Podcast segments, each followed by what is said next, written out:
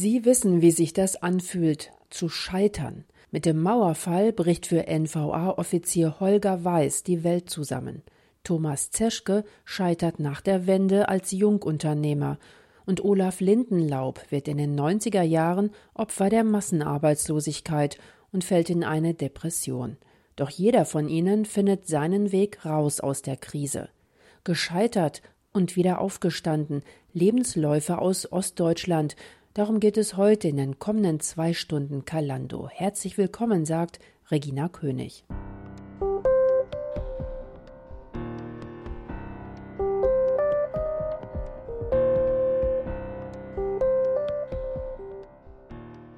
Vor 30 Jahren fiel die innerdeutsche Grenze. Die Mauer zwischen der Bundesrepublik Deutschland und der DDR brach in sich zusammen. Was für Menschen, die im, die im System der DDR ihren Platz gefunden hatten, wie ein Albtraum wirkte, war für Thomas Zeschke Befreiung pur. Thomas, wir kennen uns schon seit fast 20 Jahren, deshalb das für mich in Interviews ansonsten ungewohnte Du. Bei dir bin ich heute zu Gast in Burgstedt. Das ist ein kleines Städtchen im Norden von Chemnitz. Heute arbeitest du als Gemeinschaftspastor im Sächsischen Gemeinschaftsverband. Doch der Weg dorthin war alles andere als geradlinig. Gescheitert und wieder aufgestanden, das ist das Leitwort heute über unsere Kalando. Und auch du hast nach der Wende erlebt, wie das ist, blutig auf die Nase zu fallen. Doch blicken wir erstmal zurück auf die Nacht vom 9. zum 10. November 1989. Hast du den Mauerfall verschlafen oder warst du mittendrin? Ich habe nicht verschlafen, aber ich war zu der Zeit in der Kaserne, weil ich Anfang November zu den Bausoldaten eingezogen worden bin und habe sozusagen den Mauerfall in der Weise dann am nächsten Tag in der aktuellen Kamera erleben müssen und war totunglücklich, dass ich das nie live miterleben konnte. Ja, Bausoldat, ähm, das war ja die Alternative für die jungen Männer in der DDR, die keinen Dienst an der Waffe leisten wollten, sondern sozusagen mit Schaufel und Kelle in der Hand. Viele junge Christen haben sich damals äh, für diese Alternative entschieden. Damit stand aber auch fest, dass du in der DDR keine Chance mehr gehabt hättest, auf irgendeine Karriere oder auch deinen Berufswunsch zu erfüllen. Damit warst du ja eigentlich Systemgegner. Warum war dir das damals wichtig, trotzdem dich für äh, den Dienst als Bausoldat zu entscheiden? Ich bin in einem christlichen Elternhaus aufgewachsen und bin da auch sehr dankbar drüber, dass das so war. Und da hat sich das für mich dann ein Stück auch rauskristallisiert, dass ich auf alle Fälle dann den Dienst ohne Waffe ableisten wollte. Und du hast recht, das hat mir auch meine Lehrstelle gekostet, weil in dem Beruf, den ich erlernen wollte, hätte ich drei Jahre zur Armee gehen müssen und bin deshalb dann dort auch nie genommen worden und trotzdem war mir es wichtig, dort auch meine christliche Einstellung zum Ausdruck zu bringen und zu sagen, ich möchte nicht mit der Waffe in der Hand dieses System verteidigen, wo ich dann auf eigene Landsleute schießen muss. Welchen Beruf wolltest du denn ursprünglich ergreifen? Also ganz ursprünglich hätte ich gerne die das Abitur gemacht und dann irgendwo studiert, aber das war schon auch nicht machbar und dann wollte ich gerne den Beruf eines Waschmaschinenmonteurs lernen und das ging aber in der Firma nicht, weil die Lehrlinge angeblich alle drei Jahre zur Armee gegangen sind. Nochmal zurück zum Mauerfall. Ähm, hast du damals als junger Mann, als junger Bausoldat, als die Mauer fiel, schon realisieren können, was das für dein persönliches Leben für Auswirkungen haben könnte? Nicht wirklich. Ich habe gerne im Vorfeld auch schon gegen dieses System DDR hier und da meine Stimme erhoben. Ich habe den offener Schwerter zu Flugscharen gehabt und war mit vielen unzufrieden. Äh, habe auch hier und da mit dem Gedanke gespielt, das Land zu verlassen und habe mir immer gewünscht, dass es anders wird. Aber wo es dann die Mauer gefallen ist, konnte ich mir noch nie wirklich vorstellen, wie sich das dann alles ändert oder wie das wird. Und vor allen Dingen ist das wirklich, man hat in der Zeit des Bausoldatentums in einer anderen Welt gelebt. Ja, auf jeden Fall gingen die Veränderungen dann ja in einem rasanten Tempo voran. Am 3. Oktober des Folgejahres war Deutschland schon wieder wieder vereinigt und Du hast auch dann durchgestartet, hast Betriebswirtschaft studiert und äh, gemeinsam mit anderen eine Firma übernommen, in der ihr vorher angestellt gewesen seid. Was war das genau für eine Firma? Das war eine Fußbodenfirma, eine BGH. Diese Form, die gab es in der DDR, eine Produktionsgenossenschaft des Handwerks, wo alle, die dort gearbeitet haben, wie Teilhaber waren. Und diese Form gab es aber in der Bundesrepublik nicht und deshalb musste das in eine GmbH umgewandelt werden. Und es waren immerhin über 50 Leute, die dort beschäftigt und Teilhaber waren. Und da kamen die Banken und die Anwälte und haben gesagt, das ist zu viel. Und da ist sozusagen daraus entstanden, dass wir zu viert diese Firma übernommen haben. Wie war damals ja deine Gemütslage, sage ich mal? Warst du da voller Aufbruchsstimmung? Hast du gesagt, ja, ich, äh, ich traue mir das zu, jetzt äh, starte ich als Unternehmer durch? Oder hattest du auch Bedenken, Zweifel? Natürlich hatte ich auch Bedenken und Zweifel. Es ist ja immer eine schwierige Sache, in einer Firma, wo man selber gelernt hat, dann plötzlich der Geschäftsführer und Besitzer zu sein und den Leuten dann zu sagen, wo es lang geht, die dir das Handwerk beigebracht haben. Das waren natürlich Fragen. Dann ist es ein ganz neues System, ob wir dort auch bestehen können. Und was mir wichtig war, ich wollte gerne auch wissen, was ist der Weg Gottes und habe viel dafür gebetet und habe nicht die wirklich klare Antwort Gottes für mich bekommen.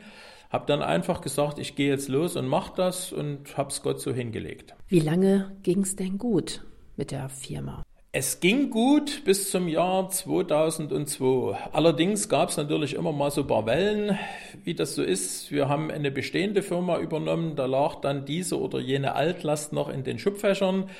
Und wir hatten immer wieder Situationen, wo wir ja an den Rand der Existenz gekommen sind, aber ich habe immer viel dafür gebetet und Gott hat immer einen Weg geschenkt, dass es weiterging.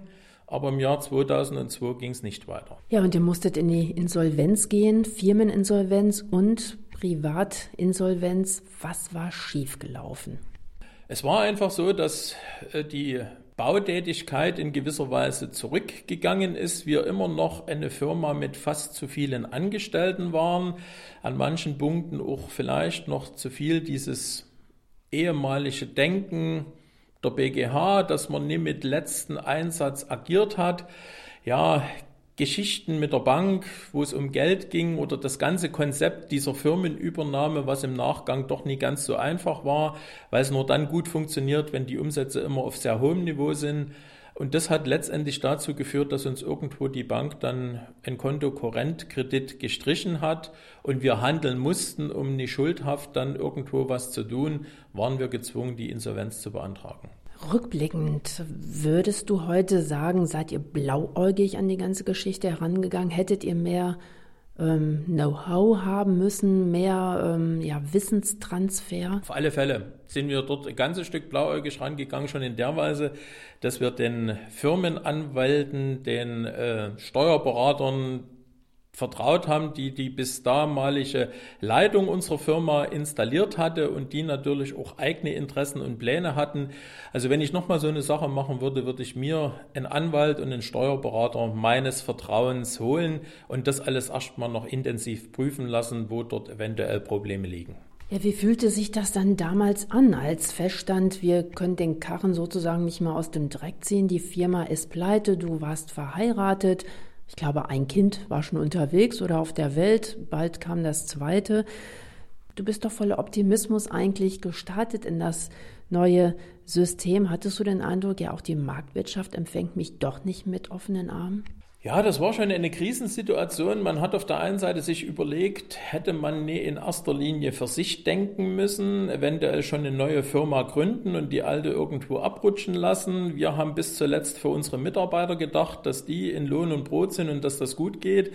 Das war so eine Geschichte, wo wir uns die Frage gestellt haben, letztendlich die damals alle das Konzept mit unterschrieben haben, Bank, Steuerberater, Anwalt, davon war dann zum Schluss keiner zur Hilfe bereit, dass es irgendwo weitergeht. Und für mich eigentlich die größte Krise war die Frage, war das wirklich Gottes Wille?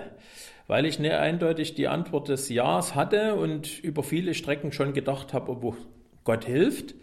Aber dann zum Schluss einfach die Frage für mich war, ist es doch der falsche Weg gewesen? Habe ich mich verrannt und warum hat Gott das so zugelassen? Also das war für mich schon eine echte Krise.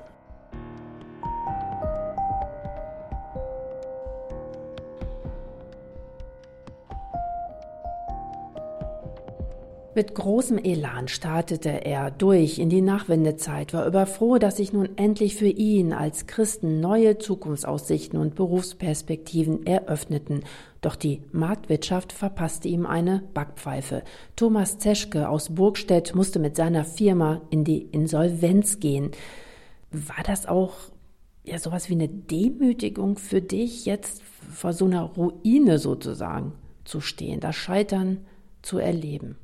Ein Stück ist es schon peinlich, wenn man dann irgendwo dasteht und sagt, es hat nie funktioniert. Andere haben es besser, cleverer in die Reihe gekriegt. Für uns ging es letztendlich nie weiter. Alle Hilfsprogramme, die funktionierten nie. Es hat auch keinen vernünftigen Vorschlag mit der Bank gegeben, aus den Schulden rauszukommen. Ich musste also in die Privatinsolvenz gehen und dann stehst du da und hast erstmal kein Einkommen mehr. Keiner war für dich zuständig.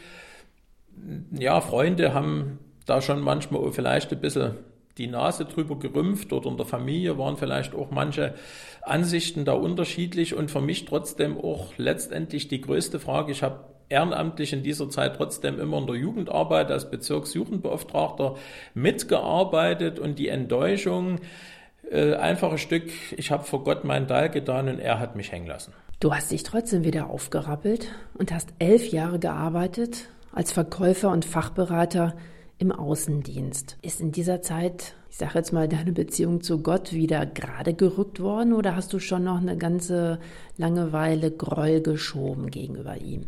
Es hat eine Zeit gedauert. Letztendlich war es für mich auch ein Stück so, dass einfach der Akku alle war und ich nicht richtig wusste, wo ich ihn wieder aufladen kann. Auch diese Zeit dann im Außendienst, das war eine gute Zeit in der Weise, dass es ein nahtloser Übergang war. Also dort hat Gott auf alle Fälle auch die Türen wieder aufgemacht und Wege geebnet. Und trotzdem waren es elf Jahre, die mich bestimmt haben von Zahlen, von Umsatzsachen, weil so habe ich verdient, wie die Umsatzzahlen waren. Und da es eine kleine Firma war, war das wieder eine große Herausforderung. Ja, und es war schon auf und ab, wo ich wirklich auch für mich erst mal eine Zeit brauchte, wo ich mich dann zurückgenommen habe, auch von allen Ämtern und Aufgaben in unserem Gemeinschaftsverband, weil ich mit mir selber und Gott erstmal wieder ins Reine kommen musste. Und dann gab es nochmal eine vollkommene berufliche Kehrtwende, weg von Umsatz und Zahlen und Bilanzen, vom Handwerker und Unternehmer, ja, hin zum Gemeinschaftspastor im sächsischen Gemeinschaftsverband. Der Gemeinschaftsverband ist ein selbstständiger Verein innerhalb der evangelischen Kirche hier in Sachsen mit etwa 80 Angestellten. Eigentlich wolltest du aber gar nicht Pastor werden, ne? Nein, ich wollte das nicht. In meiner früheren Jugend ist mir das mal zugesprochen worden, dass ich das, die Gabe zum Pastor hätte. Aber es war dann die Zeit, wo meine Privatinsolvenz zu Ende war, wo ich also wieder durchstarten konnte und hatte eigentlich so für mich die Idee, nochmal in einer Firma anzufangen, wo ich richtig gut Geld verdienen kann, um sozusagen das, was liegen geblieben war, wieder ein Stück nachzuholen.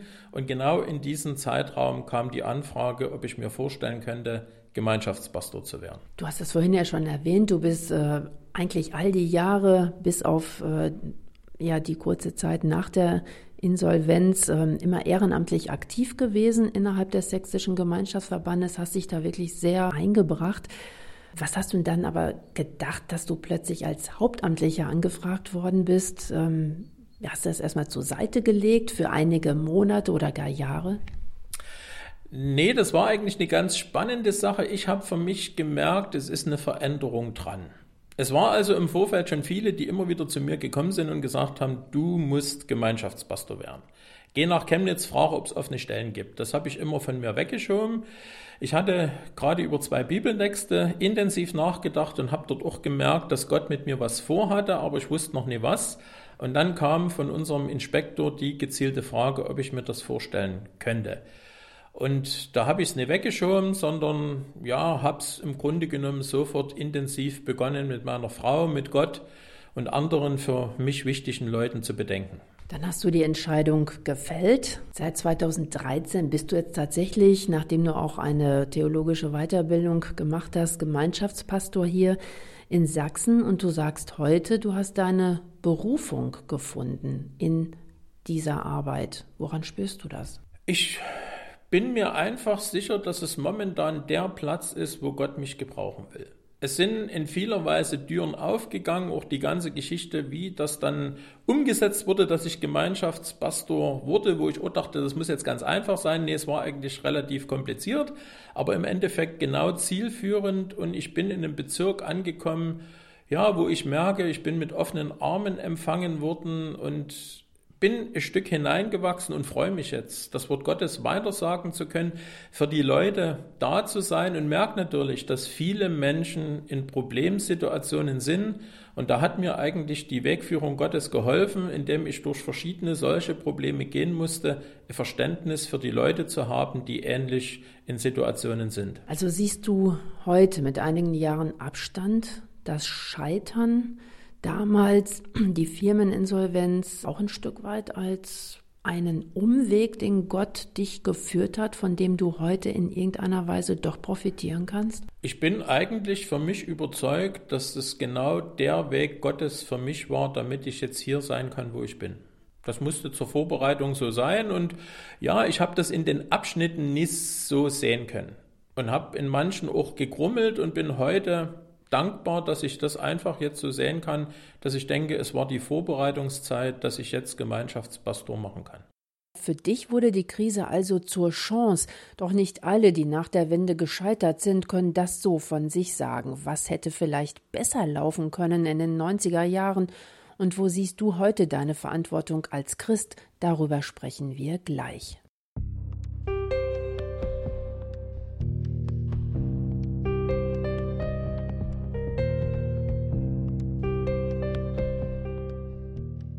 Wie ist das? Scheitern und dann doch wieder die Kraft finden, um aufzustehen.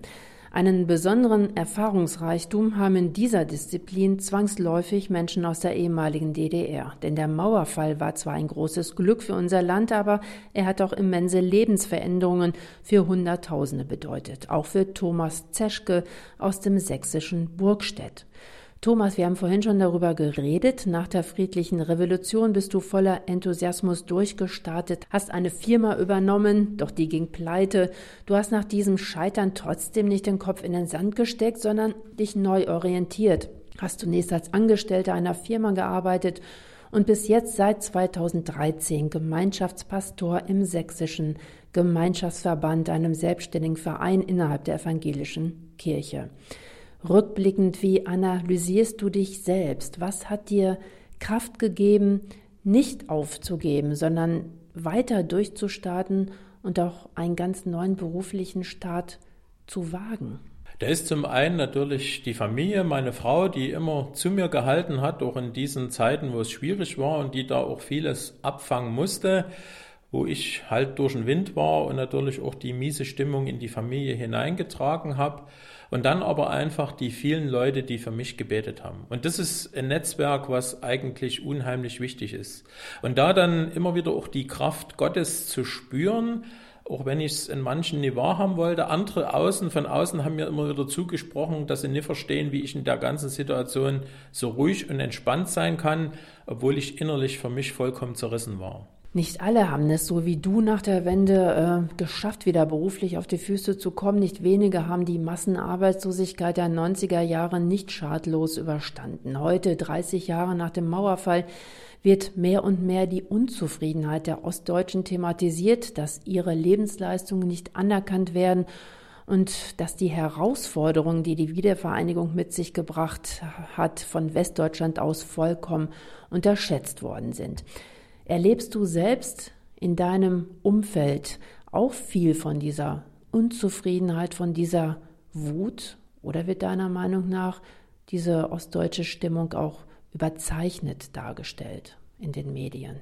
Ich denke, das, was die Medien machen, ist nicht immer gut und glücklich. Da wird vieles überzeichnet und besonders die Negativbeispiele rausgegraben. Ostdeutschland so ein gewisses Stigma aufgedrückt und trotzdem merke ich, dass viele mit falschen Vorstellungen, mit falschen Erwartungen in diesen Traum der Freiheit gestartet sind, ja, uns diese blühenden Landschaften auch ein Stück äh, vorgemalt worden sind, die nie überall so gekommen sind. Und ich habe immer wieder auch mit Menschen zu tun, die einfach auf der Strecke geblieben sind. Und das ist, denke ich, gerade heute, wo ja, es vielen so sehr gut geht, besonders bitter, wenn Menschen merken, es hat sich nicht das erfüllt, was wir uns erhofft haben. Ja, das ist ja gerade zur Zeit das große Thema eigentlich, jetzt 30 Jahre nach dem Mauerfall, dass ähm, ja viele Menschen in Ostdeutschland sich eben nicht wahrgenommen fühlen mit ihren Lebensleistungen, mit ihren Herausforderungen und Erfahrungen. Ist da jetzt noch die Zeit, da etwas zu ändern? Wie ähm, ja, könnten auch gerade wir als Christen, wie könnten Kirchen und Gemeinden da wieder etwas wettmachen? Das ist eine schwierige Frage. Ich denke, ja, wir könnten schon was wettmachen, weil ich erlebe oft auch, dass in unseren Gemeinden, in unseren Kirchen sich trotzdem die gute bürgerliche Mitte versammelt. Und dass oft die Menschen, die das System oder die Systeme an den Rand gespült haben, nicht vertreten sind. Und das wäre die Frage, inwieweit das ein Stück eine Chance ist, für diese Menschen auch da zu sein, das nicht bloß den Sozialämtern zu überlassen, sondern ganz konkret auch Angebote zu machen, Hilfsmöglichkeiten, dass die Leute einen Ort haben, wo sie Begegnungen erleben können, wo vielleicht sie auch ganz klassisch begleitet werden Ansonsten bin ich in manchen auch ein Stück ratlos, wie Menschen zurückgeführt werden können, weil ich wirklich auch erlebe, dass von manchen Menschen einfach ja diese lange Arbeitslosigkeit und diese Hoffnungslosigkeit ihre Spuren so weit hinterlassen hat, dass die nie einfach wieder in das System eingegliedert werden können. Was hätte man besser machen können? Ich behaupte mit dem Wissen von heute, dass sicherlich manche Dinge anders hätten laufen können, dass zumindest auch mehr unabhängig geprüft werden müsste oder damals hätte geprüft werden müssen, was auch Gutes im System der DDR war, zum Beispiel das Gesundheitssystem, manches an der Schulbildung, wo ich finde, das war durchaus bedenkenswert, das zu übernehmen und vielleicht sogar ganz deutsch zu machen. Ja, und einfach auch ein Stück auf die Menschen Rücksicht zu nehmen, die da sind. Und für mich aber die ganz große Frage letztendlich, wie sieht's auch im Verhältnis mit Gott aus? In dieser Wendezeit, da waren die Kirchen voll. Ja, da haben wir die Hoffnung gehabt, es gibt eine neue Erweckung, einen neuen Anfang. Aber nachdem dann das Westgeld und die Bananen da waren, da waren die Kirchen wieder leer. Und ich denke, das ist das Hauptproblem, dass wir als deutsches Volk eigentlich das nicht begriffen haben, dass Gott uns hier ein Riesengeschenk gemacht hat und unsere Undankbarkeit Gott gegenüber hat uns jetzt in diese neuen Probleme hineingeführt.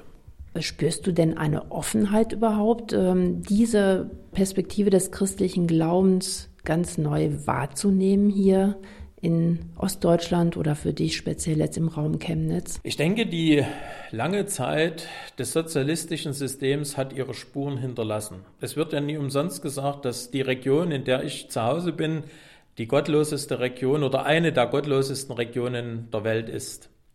Wo viele Menschen ihren Glauben an den Nagel gehängt haben, um im sozialistischen System vorwärts zu kommen, wo einfach kein Sinn mehr in Kirche gesehen wurde, mit Gott auf dem Weg zu sein, und einfach viele vergessen haben, dass es Gott gibt.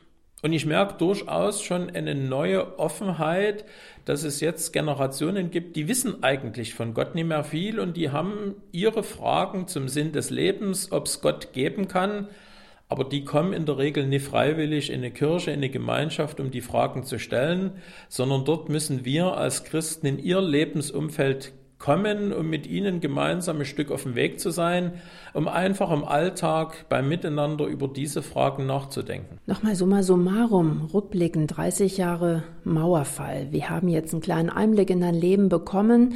Wie gesagt, du bist auch blutig auf die Nase gefallen, bist abgewatscht worden als damals sehr enthusiastischer junger Mann, der eine Firma mit übernommen hatte. Wie beurteilst du jetzt rückblickend den Mauerfall, die Wiedervereinigung, eine glückliche Wendung in der Geschichte? Auf alle Fälle. Für mich ist es immer der Wunsch gewesen, frei zu sein. Ich habe immer geträumt, andere Länder zu sehen, nie eingesperrt zu sein in diesem System.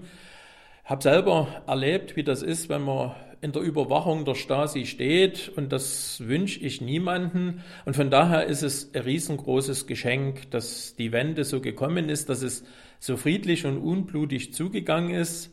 Und ja, ich würde auch heute mit dem Wissen von heute wieder eine Firma gründen, aber ich bin mir sicher, wir würden andere Fehler machen. Und von daher ist es, denke ich, immer wichtig, und das habe ich in dieser Zeit lernen dürfen, ja, Gott zu vertrauen und zu fragen, was sein Weg mit uns ist.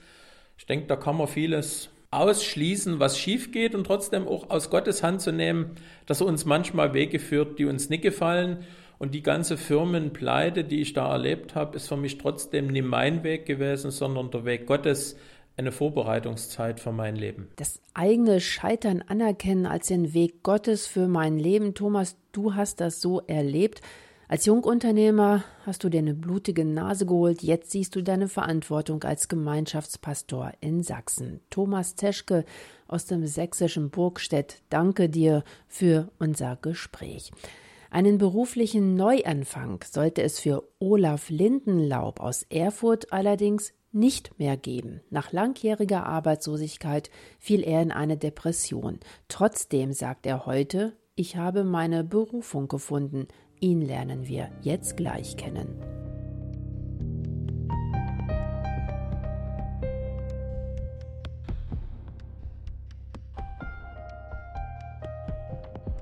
Gescheitert und wieder aufgestanden, das ist das Thema unserer Kalando heute. Und kaum jemand hat das so intensiv durchlebt und durchlitten wie Olaf Lindenlaub. Hinter dem Mann aus Erfurt liegen lange Jahre der Arbeitslosigkeit, eine Scheidung und die Diagnose einer chronischen Erkrankung. Olaf Lindenlaub leidet an Depressionen, so stark, dass er wegen voller Erwerbsminderung Frührente bezieht. Und trotzdem sagt er von sich selbst, ich bin ein glücklicher Mensch. Mit ihm sitze ich jetzt im Family Club in Erfurt. Hier trifft sich nämlich wöchentlich die Selbsthilfegruppe für Menschen, die an einer Depression erkrankt sind. Diese Selbsthilfegruppe haben Sie, Herr Lindenlaub, gegründet und noch dazu vier weitere. Dazu später mehr im Laufe unseres Gesprächs. In unserer Kalando geht es heute speziell um ostdeutsche Lebensläufe, denn Zehntausende Ostdeutsche mussten sich nach der Wiedervereinigung neu orientieren, entweder weil ihr beruflicher Abschluss nicht anerkannt wurde in der Bundesrepublik oder weil sie arbeitslos geworden sind.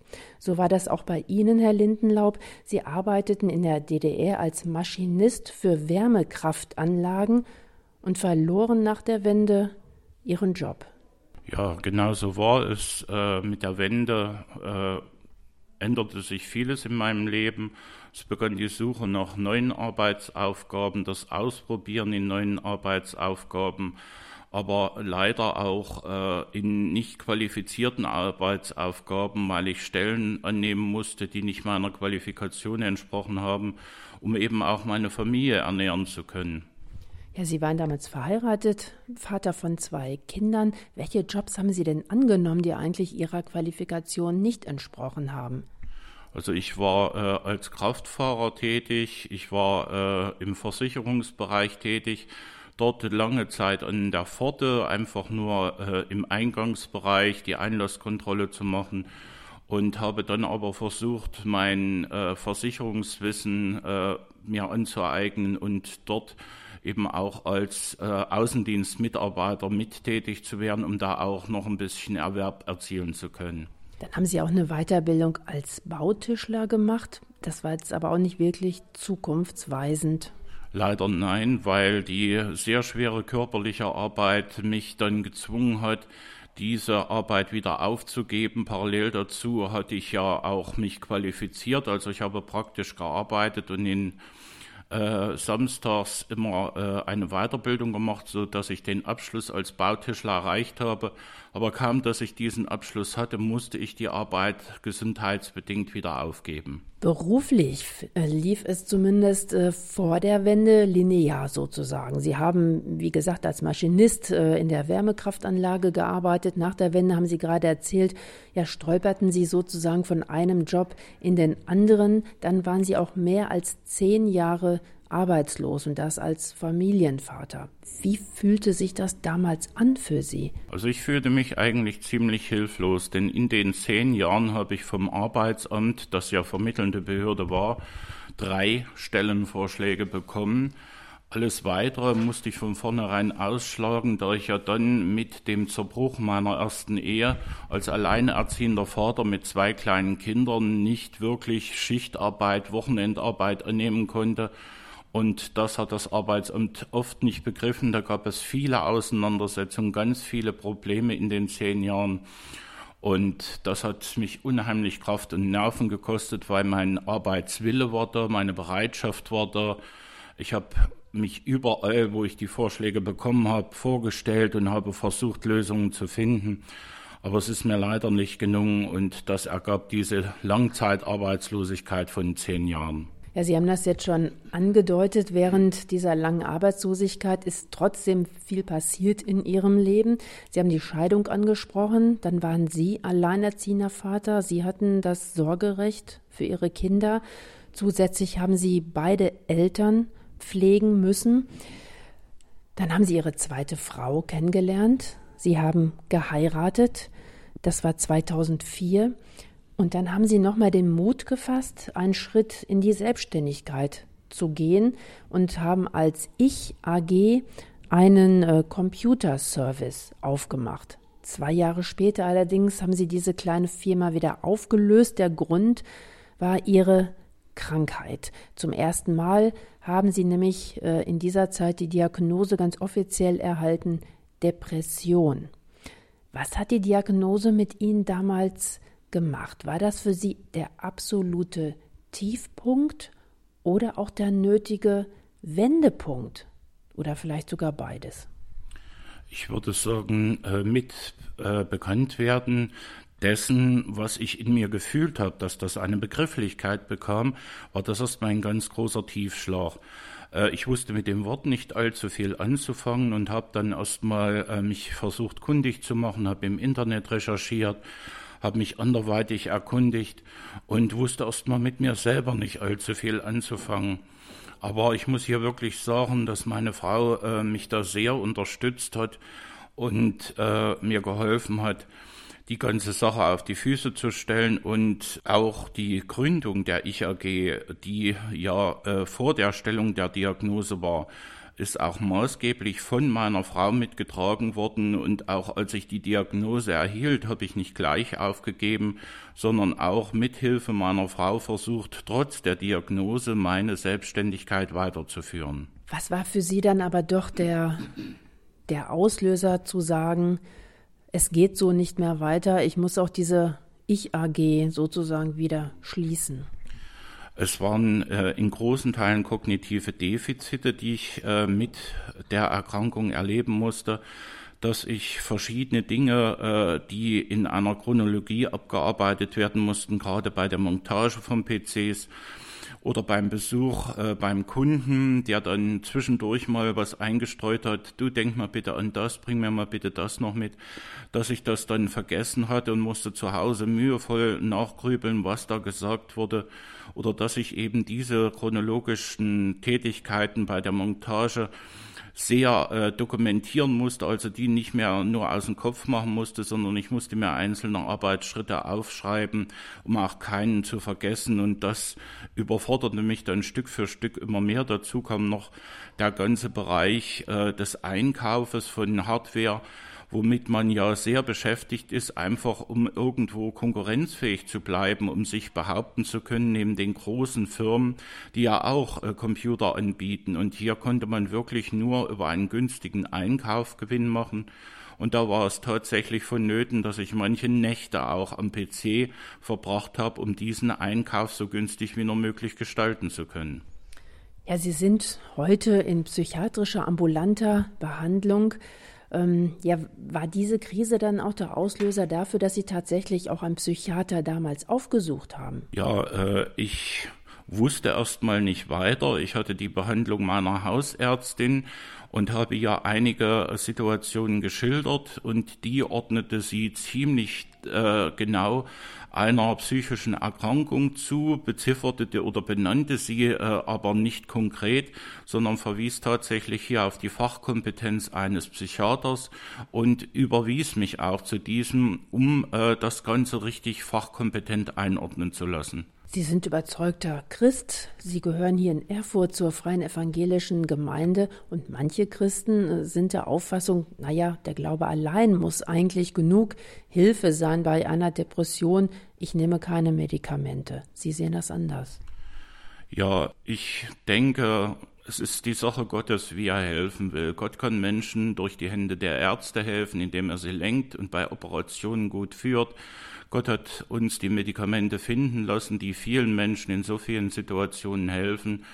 Und ich meine auch, dass äh, mir diese Krankheit sogar zum Nutzen dient, denn ich habe durch diese Erkrankung ganz wunderbare Menschen kennengelernt, die auch diese Erkrankung haben und die sehr tiefgründig sind, die ganz besondere Menschen sind. Und ohne diese Erkrankung hätte ich die nie kennengelernt. Und ich habe mit Gottes Hilfe in der Aufgabe als Gruppenleiter und als Webmaster unserer Internetseite meine Berufung finden können. Und das ist für mich was ganz Wunderbares, so dass die Erkrankung Depression ja auch noch ein ganz anderes Licht hat als nur Schatten. Olaf Lindenlaub bezieht Frührente, doch trotz seiner Erkrankung gibt er nicht auf. Mehrere Selbsthilfegruppen hat der Erfurter gegründet. Darum geht es gleich.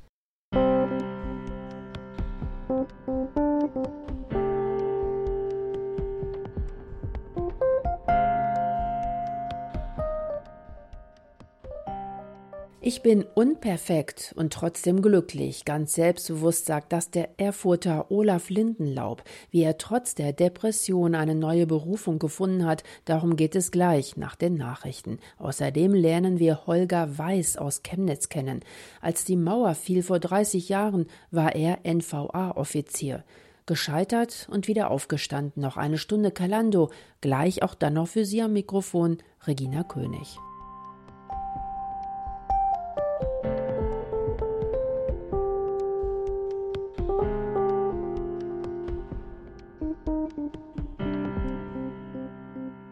Etwas wagen, scheitern und dann doch wieder aufstehen. Unzählige Menschen in den neuen Bundesländern wissen, wie viel Kraft das kostet.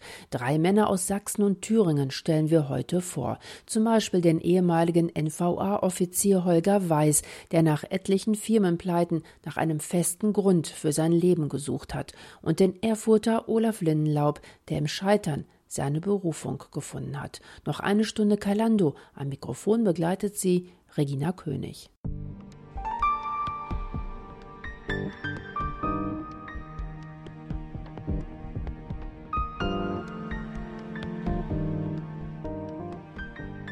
Trotz chronischer Erkrankung, er gibt nicht auf. Olaf Lindenlaub aus Erfurt oder genauer gesagt aus dem kleinen Dorf Schloss Wippach in der Nähe von Erfurt.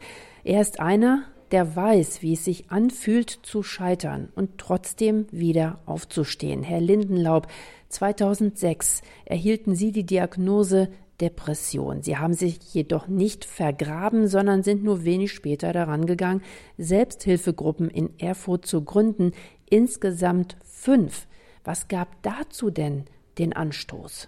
Also ich fand nach meinem Klinikaufenthalt dass es nichts gab, wo man nach der Klinik irgendwie aufgenommen wurde, wo man weiterarbeiten konnte mit der Erkrankung, bis ich dann 2008 jemanden kennenlernte, der ähnliche Gedanken mit mir teilte und der auch sagte, wo gehe ich hin, wenn ich aus dem Krankenhaus komme, wenn ich nicht nur Therapien möchte, sondern Austausch mit Mitbetroffenen haben möchte. Und mit ihm gemeinsam begannen wir die Selbsthilfegruppe, damals hieß es noch Seelenaufgang ins Leben zu rufen, die äh, in Sommerda sich gegründet hat und die in den äh, Räumen der Regionalgemeinde auch ihr Zuhause fand. Und dann ging es recht schnell, der Name wurde verändert in Lebensumwege. Sollte deutlich werden, dass die Institution für alle geöffnet sein soll, ohne auch einen christlichen Hintergrund zu haben.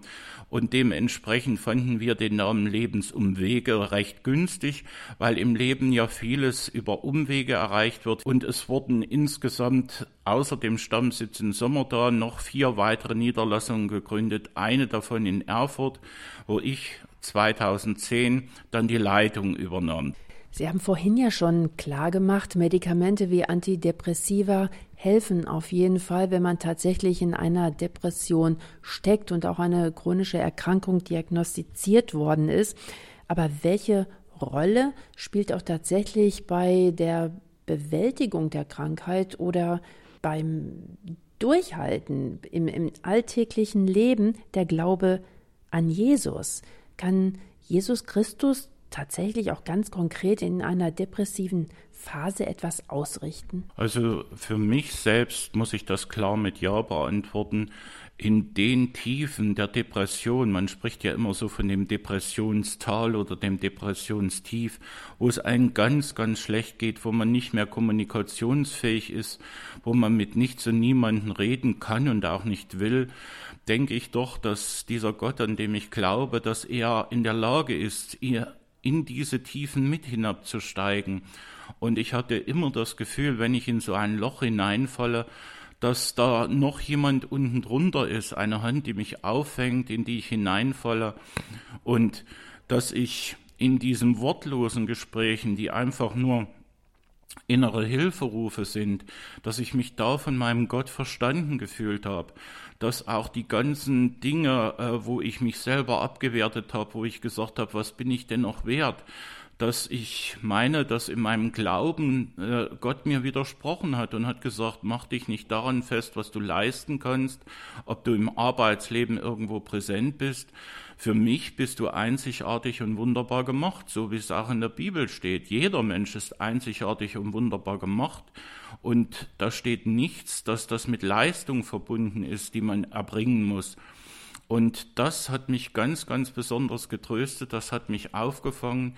Und auch wenn ich in meiner Gruppe die Leute nicht mit meinem Glauben überfahre, so wissen doch alle, dass es meine Zuflucht ist, dass die Last, die äh, mir auf die Schultern gelegt wird durch viele Leidensgeschichten, die ich erfahre, dass ich diese Last weitergebe, dass ich sie im Gebet an meinen Herrn weitergebe und dass ich darum bitte, dass Gott sich dieser Menschen annimmt, die sich in der Selbsthilfegruppe zusammengefunden haben, dass er mich befähigt, in meiner Schwäche für diese Menschen stark zu sein.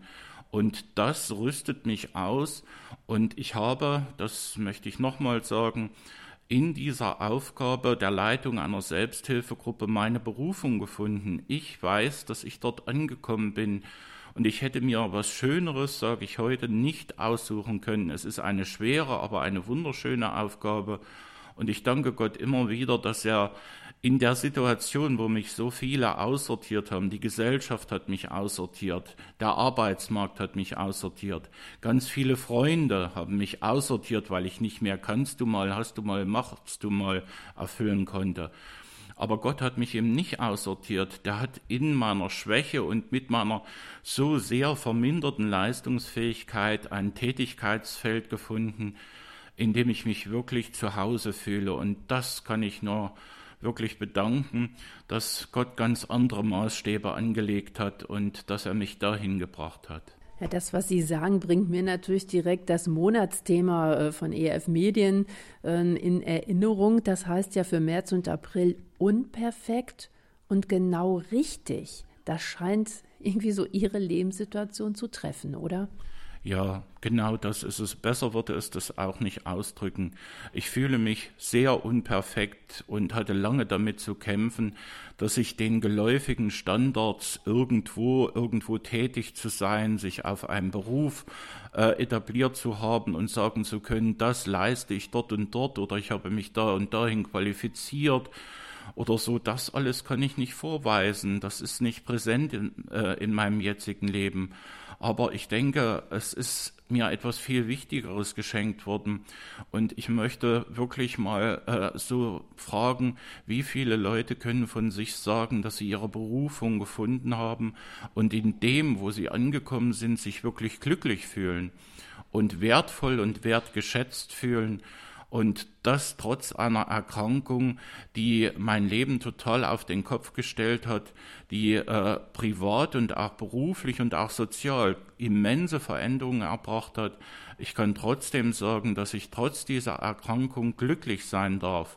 Und ich denke, das ist wenigen Menschen möglich. Und massiv dazu trägt mein Glaube bei, dass ich in ihm diese Sicherheit und dieses Glücklichsein bekommen durfte. Wir haben am Anfang des Gesprächs ja auch über Ihre Berufsbiografie gesprochen.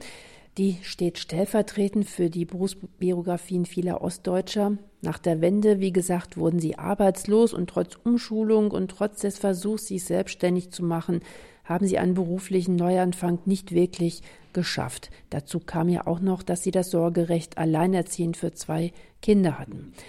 Würden Sie sagen, dass die Nachwendeerfahrungen auch Anteil an Ihrer Erkrankung haben? Ich denke schon. Denn äh, es ist auch so, dass äh, die Zeit in der DDR für mich traumatisierend war. Ich weiß, wie ich durch meinen christlichen Glauben diskriminiert wurde, welche Schwierigkeiten auch hatte, so dass dieses Geschehen äh, Unverträglichkeit Glauben in einem DDR-System schon belastend war und dann auch später äh, die Wendesituation irgendwo haben sich sehr viele Leute etwas ganz anderes vorgestellt. Man hört auch manchmal, dafür bin ich nicht auf die Straße gegangen. Das, was mit äh, der Wende geschehen ist, dass wir ein ganzes Deutschland wurden, hat sicherlich viele Menschen gefreut. Aber was wir äh, kannten aus der Werbewelt, die uns teilweise auch im Osten erreicht hatte, war doch etwas ganz anderes als das, was wir denn praktisch erlebt haben.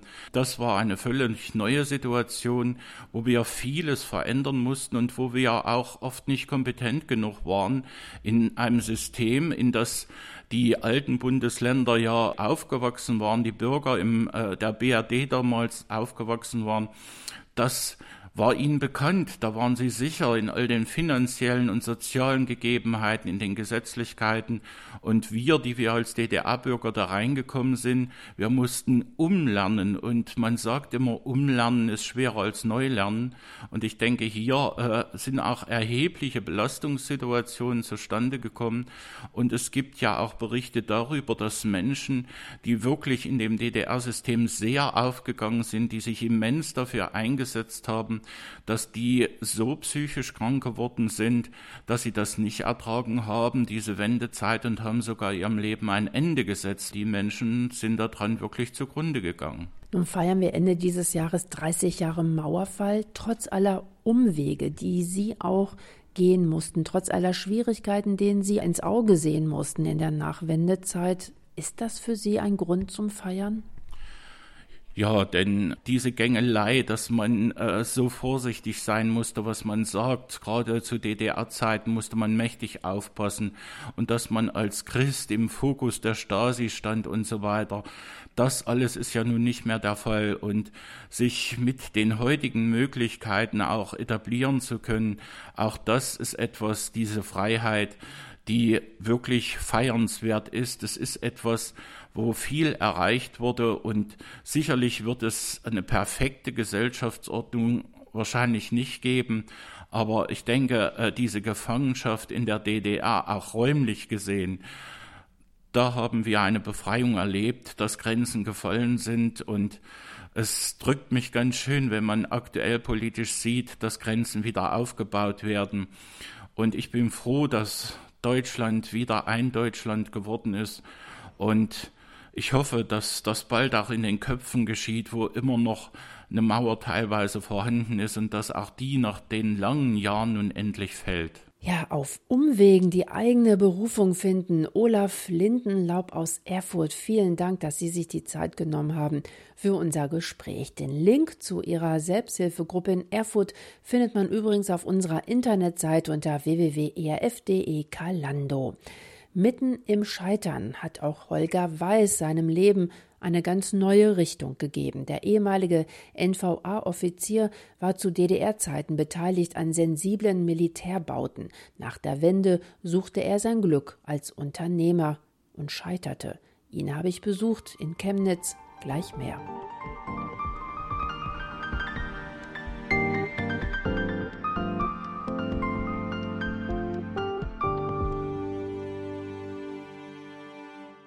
Etwas wagen, scheitern und dann doch wieder aufstehen, ein anstrengender Prozess, doch Zehntausende Ostdeutsche haben ihn seit der Wiedervereinigung durchlaufen. Drei Männer aus Sachsen und Thüringen möchte ich heute stellvertretend für viele vorstellen in Kalando. Einer von ihnen ist Holger Weiß. Sie haben mich eingeladen hier in Ihr Büro in Chemnitz. Herzlichen Dank, dass Sie sich die Zeit nehmen für unser Gespräch. Herr Weiß, Ihr Leben hat sich seit der Wiedervereinigung ziemlich auf den Kopf gestellt. Sie haben sich nicht nur 16 Mal beruflich verändert, sondern sie haben auch eine innere Kehrtwende um 180 Grad erlebt, vom überzeugten Atheisten hin zum engagierten Christen. Darüber wollen wir heute reden, bleiben aber erst einmal bei ihrem beruflichen Werdegang. Vor der friedlichen Revolution waren sie Offizier in der Nationalen Volksarmee, also in der Streitkraft der DDR. Zuständig waren sie als Ingenieur für das Militärbauwesen. Heute sind sie angestellt im Bereich Marketing Vertrieb in einer Firma, die Schaumglas vertreibt. Zwischen ihrer Karriere als NVA-Offizier und ihrer jetzigen Anstellung liegen etwa zehn Firmengründungen und Insolvenzen mehrere Tätigkeiten als Geschäftsführer, Dozent und Wirtschaftsberater. Ihr Lebenslauf weist seit 1990 20 verschiedene Stationen auf. Nur einmal sind sie kurzarbeitssuchend gewesen. Als vor 30 Jahren die Mauer fiel, Herr Weiß, äh, hätten Sie sich damals vorstellen können, dass Ihr berufliches Leben so turbulent verlaufen würde? Ich glaube, so turbulent wie ich das mir jetzt selbst auch angeschaut habe, wo man sich ja Gedanken macht auf dieses Gespräch mit Ihnen, ja, äh, das hätte ich mir, glaube ich, nicht vorgestellt. Für uns war ja eigentlich klar, Studium, dann den Beruf und dort, ich sag mal, so eine ordentliche Arbeit leisten. Wir nannten das damals zum Aufbau des Sozialismus unserer Deutschen Demokratischen Republik.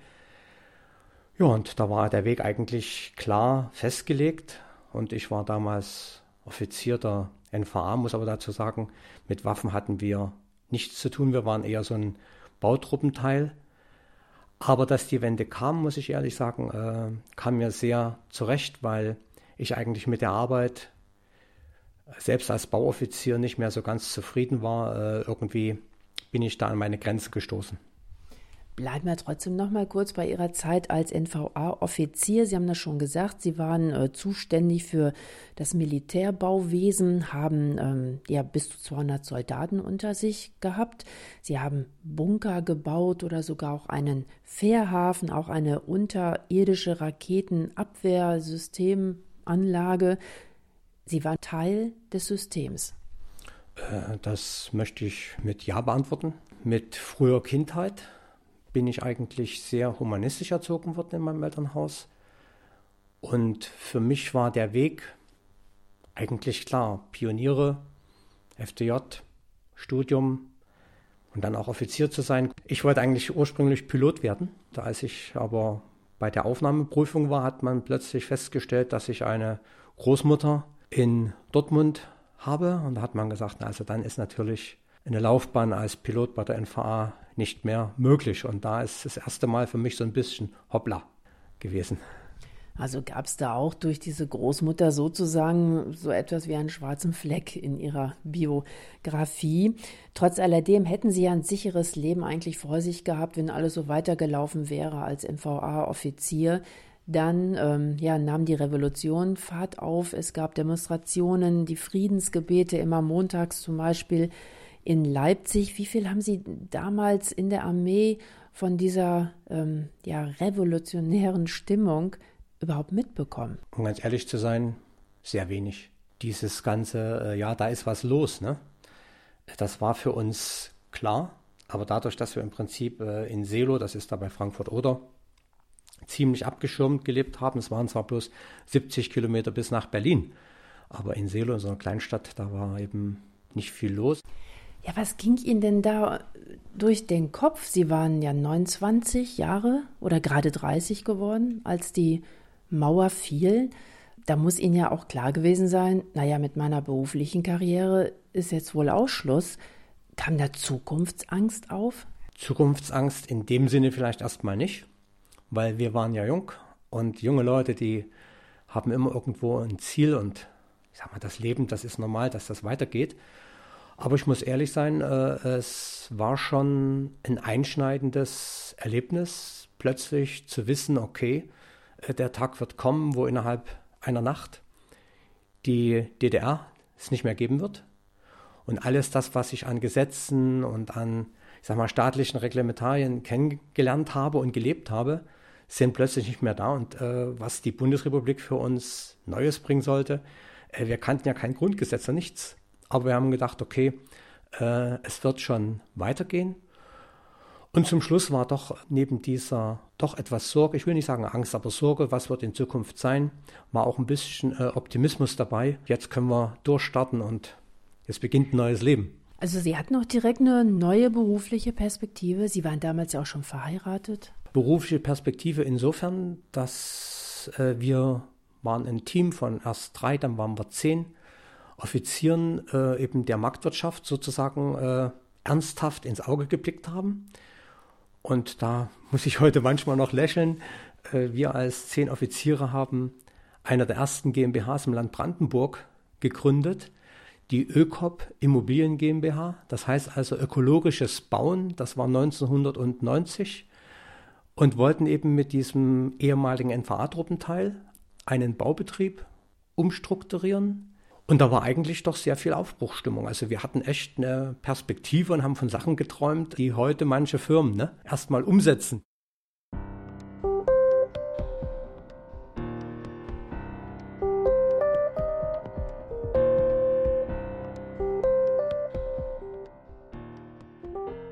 Holger Weiß, in diesem Jahr werden Sie 60 Jahre alt. Und vor 30 Jahren, wissen wir, fiel die Mauer. Die eine Hälfte Ihres Lebens haben Sie also in der DDR verbracht, zuletzt als NVA-Offizier, eingesetzt bei sensiblen Militärbauten. Die letzten 30 Jahre haben Sie in der Bundesrepublik Deutschland gelebt, auf der ständigen Suche nach einem festen beruflichen Standbein. Sie haben unter anderem, wir haben vorhin schon darüber gesprochen, ja fast zehn Firmen gegründet und auch mehrere Insolvenzen erlebt. Was waren das für Unternehmen? Was haben Sie vertrieben? Ja, also wie gesagt, das erste Unternehmen, was wir damals gegründet haben, das war diese Ökop Immobilien GmbH. Und da wurde uns dann von der Treuhand, ich sage mal wirklich nicht bloß Steine, sondern Felsen in den Weg gelegt. Dann habe ich die zweite Firma gegründet. Das war die BVH GmbH. Inhalt war beraten, vermitteln und Handelsbeziehungen. Das heißt also, meine Vision war, dass ich Unternehmen, die jetzt in die Marktwirtschaft einsteigen, beraten kann als Unternehmensberater. Da wir ja mit der Öko Immobilien GmbH schon ungefähr ein Jahr Erfahrung gesammelt haben, welche Probleme mit der Treuhand auftreten und wie man im Prinzip mit den neuen Gesetzen, die wir gar nicht kannten, ne, umgehen muss. Und dann das dritte war Handelsbeziehung. Das war eben die Idee, wenn man Unternehmen beraten hat, die haben ein Netzwerk, dass man dann auch Handelsbeziehungen aufbauen muss. Und was lag näher als diese Handelsbeziehungen in den ehemaligen sogenannten Ostblockstaaten, also auch Richtung der Sowjetunion, Russland? Ja, und das hat relativ gut funktioniert. Also Sie haben die Firmen auch äh, parallel nebeneinander geführt.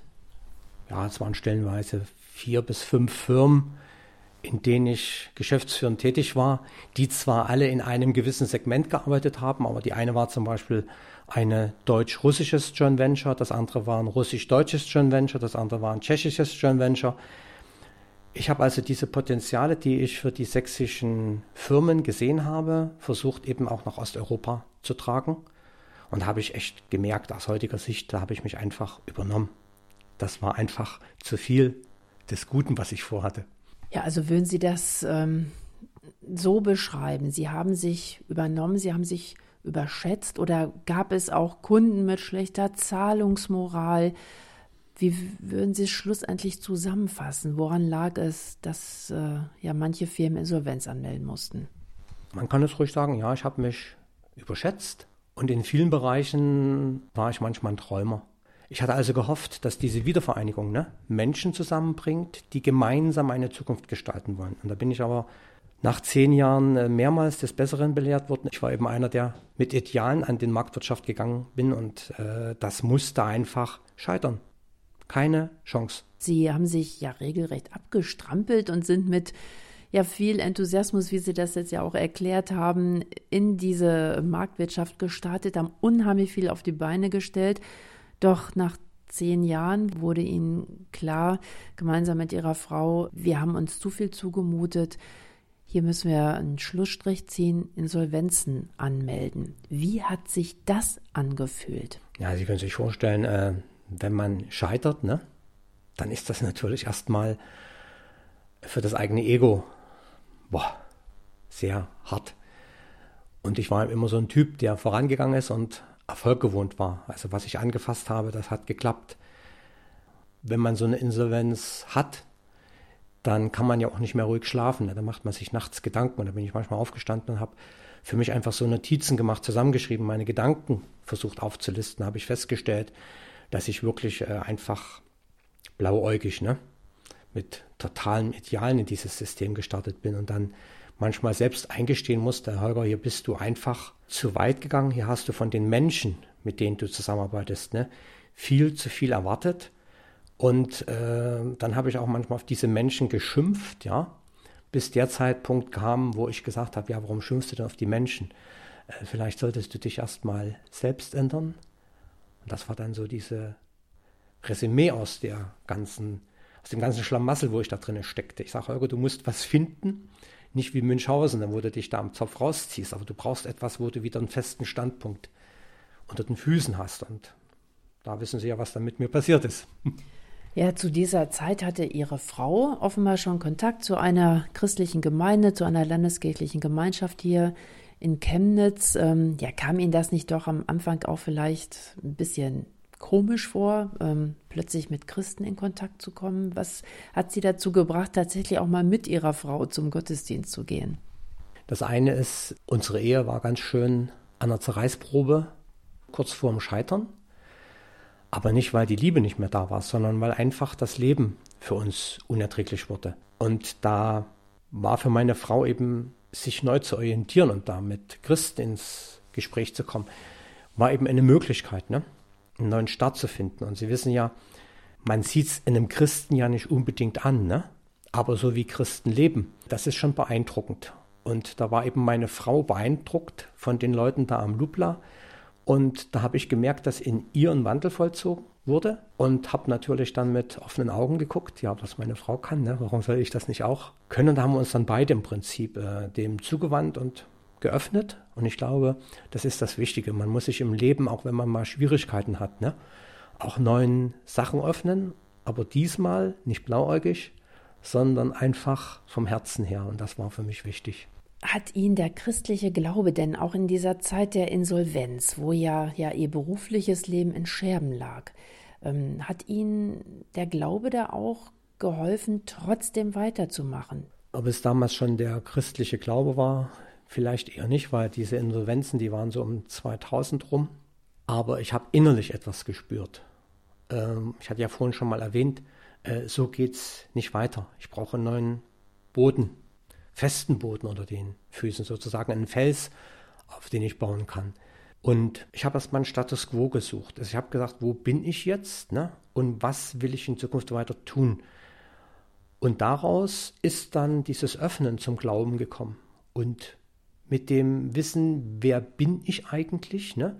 der Frage, ja, wo geht's hin, habe ich logischerweise dann im Glauben ne? eine ganz einfache Antwort gefunden. Ich möchte in die Ewigkeit.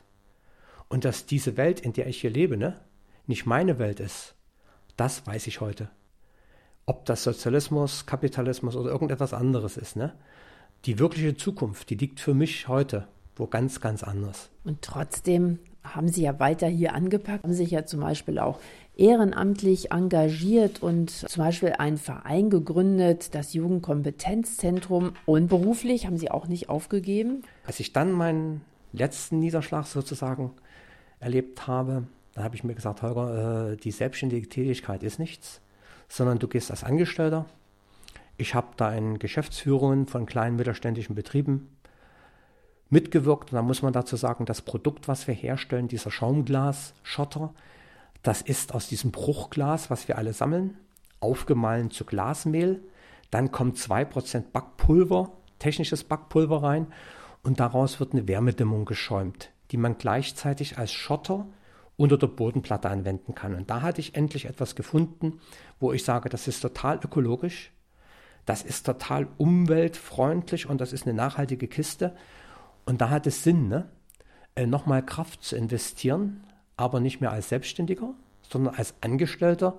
Natürlich immer mit einem gewissen Freiraum, ne?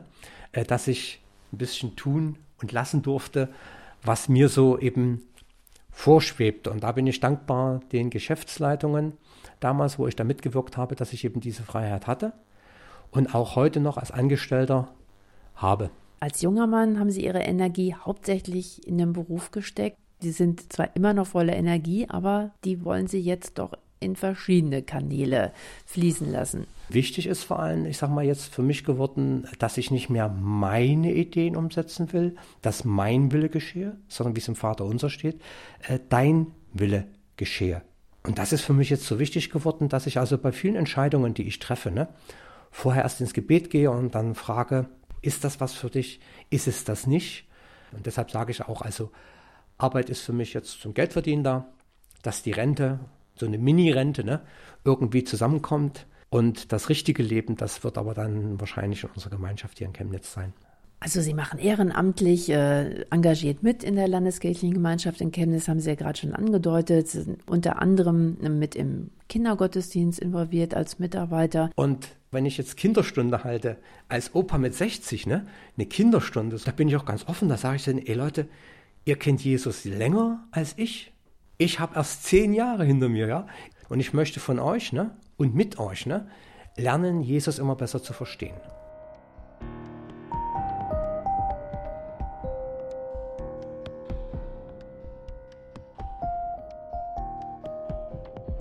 Drei Männer aus Ostdeutschland und ihre ganz persönlichen Geschichten vom Scheitern und vom Neuanfang. Thomas Zeschke aus dem sächsischen Burgstedt scheiterte als Jungunternehmer und fand dann seine Berufung als Gemeinschaftspastor.